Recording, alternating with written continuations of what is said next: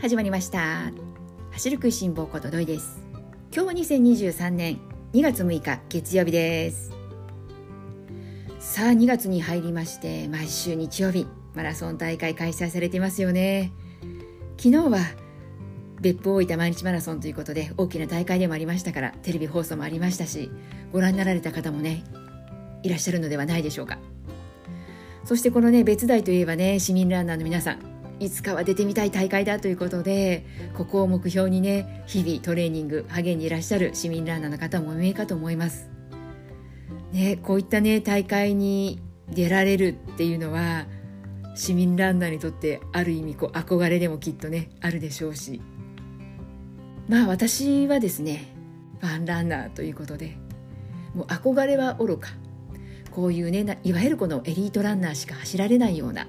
そういうね大きなマラソン大会となるとなんだかこう他人事で自分事ではなくってこういつか出られたらとかなんだかそういうね思考にもならずに別世界なのかな？別世界という感じでテレビを見ていてもすごいなーなんて思いながら昨日をね見ていました。この番組聞いてくださってる方の中で昨日別大走ってきた。そんなエリートランナーの方はおめえでしょうか？どうでしょうか？今日はですね一つ皆さんにおすすめしたい果物の話この話をしていこうかと思うんです。その果物は何かというとですねみかんです。今日ですねこのみかんの話をしたいなと思ったのは今こうやって毎週どこかでマラソン大会が開催されていてもしかするとこの番組聞いてくださっているリスナーの皆さんの中にもマラソン大会1本だけじゃなくてもうこの今マラソンシーズンこういったね中で何本かエントリーをしていてこのマラソン大会は練習のために走る。その練習の中でもこういうところを強化したいからだとかある程度こうテーマをね絞り込んで大会をうまく取り入れながら練習をするということでいわゆるこの練習用に参加した参加する予定そういうねマラソン大会もあればじゃあ練習があるのであればもちろんこの日のためにということでねこの日のためにこれまで頑張ってきたんだということで本命として考えているマラソン大会おそらくどうでしょうか？シーズンの中にこの大会ということで1本本命絞ってでそこに向けてフルマラソンとかハーフマラソンとか計画的にもう練習というねもう割り切って参加されているそういう市民ランナーの方もいらっしゃるかと思うんです。私はですねこの走ることに対しては何もこうね皆さんに何かねこうアドバイスできるようなことはねないんですけれども私が話せることはもう自分が得た自分の経験上の話しかできなくっても食べることとなると少しですねこの市民ランナーの皆さんのお役に立てる部分もあるのかなというところでそれで今日はですねみかんの話をしたいなと思いました。今私はですねみかんはほぼ毎日食べてるかなという感じです。それで私はですね今何もこうマラソン大会エントリーはしていないんですけれどもみかんの取り入れ方としてはですねマラソン大会エントリーされていらっしゃる方であれば毎日とか週に23回とか34回とかそれぞれ皆さん計画的に走っていらっしゃる方が大半だと思うんですけれども今私のようにですね日頃毎日のようにみかんテーブルの上にあって目にしたら食べてということでみかんは結構食べているよというそういう市民ランナーの皆さんはですねもしこのせっかく食べるのであればランニングをする日であればランニングし終わった後食べていただきたいなと思います。みかんってどうしてもこの果物というところもあって果物はなんとなくこうデザート的な感覚で食後に食べるとか朝食の時に果物は食べることが多いということをね見受けられるわけなんですが私自身も特にこう意識してない時期、まあ、例えば今がまさにそうなんですけれどもマラソン大会にもエントリーしていなくてほとんどこう走る機会がないというようなこういった時期だとだいたいこの食後だったり私は比較的朝食べることも多いんですがあまりこの走ることに関連づけては食べるタイミングを考えていないんですね。ただこの番組聞いてくださっている方は、ね、日頃ね市民ランナーとして走っていらっしゃる方が多いかなと思いますので是非この食べるタイミングということをですねこれからマラソン大会控えている。もしくは大会にはエントリーしていなくても日頃ねこう走っているよという市民ランナーの皆さんにはですねこの食べるタイミングというのをちょこっとだけ意識してもらってせっかく食べるのであれば是非走り終わった後に食べるそういうね、えー、習慣づけをしていただけると疲れがたまりにくい。いわゆるですねこの柑橘類なんですがよく疲労回復効果があるよということこういうことをね聞いたことがある方もお見えかと思うんですけれどもなのでよくあのレモンとかね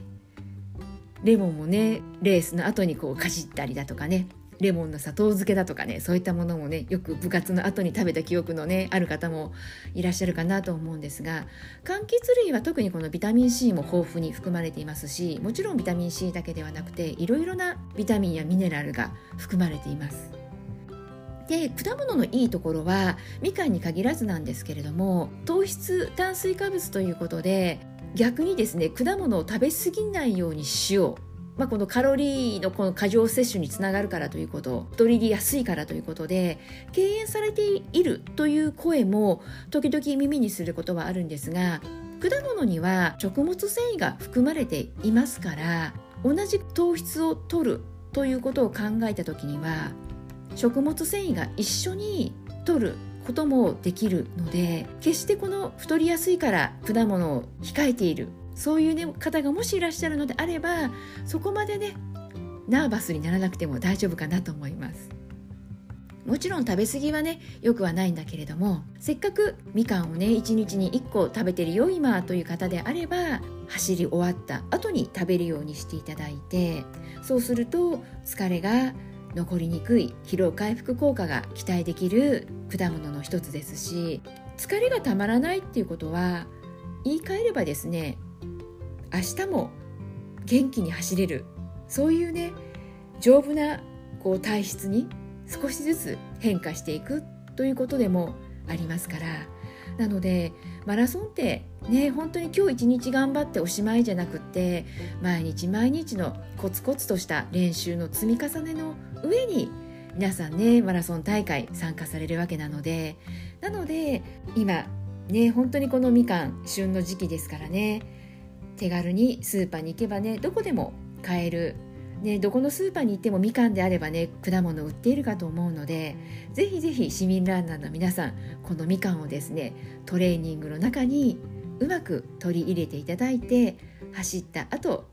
みかんを食べるよという習慣をつけてもらえると嬉しいなと思います。そうすることでねきっとこのマラソン大会に向けて皆さんの体が丈夫に元気に育っていくかと思うので、ね、そしたら42キロ楽しんで走ることもねできるかと思います。なのでね今ねもしかすると本命のレース近づいてきている方もねお見えだと思います。そうなってくるとどうでしょうか？私自身経験上ですね大会が近づいてくればくるほど体調管理ってすごくこう神経質になったりだとか今こういったね冬場だともう絶対風邪ひきたくないじゃないですか。ね、大会直前に風邪をひいてしまったら今までのね努力が報われずに終わってしまうそんな悔しい思いをしたくないよということでね体調管理にはね本当今一番気を使っていらっしゃるようなねそんな時期だと思います練習で走ればね常に自分の体の声に耳を傾けてね違和感はないかな痛みはないかな疲労は残っていないかな今日の足は軽いかな重いかないろんなことを考えながらね皆さん毎日こう走っているのではないかなと思います。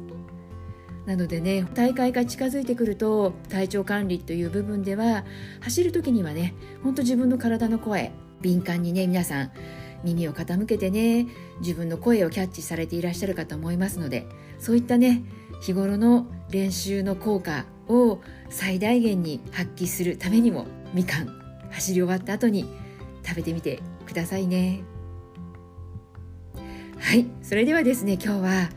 えー、市民ランナーの皆さんにランニング後にみかんをねうまく取り入れていただきたいなと思ったので今日はみかんの話をさせていただきました。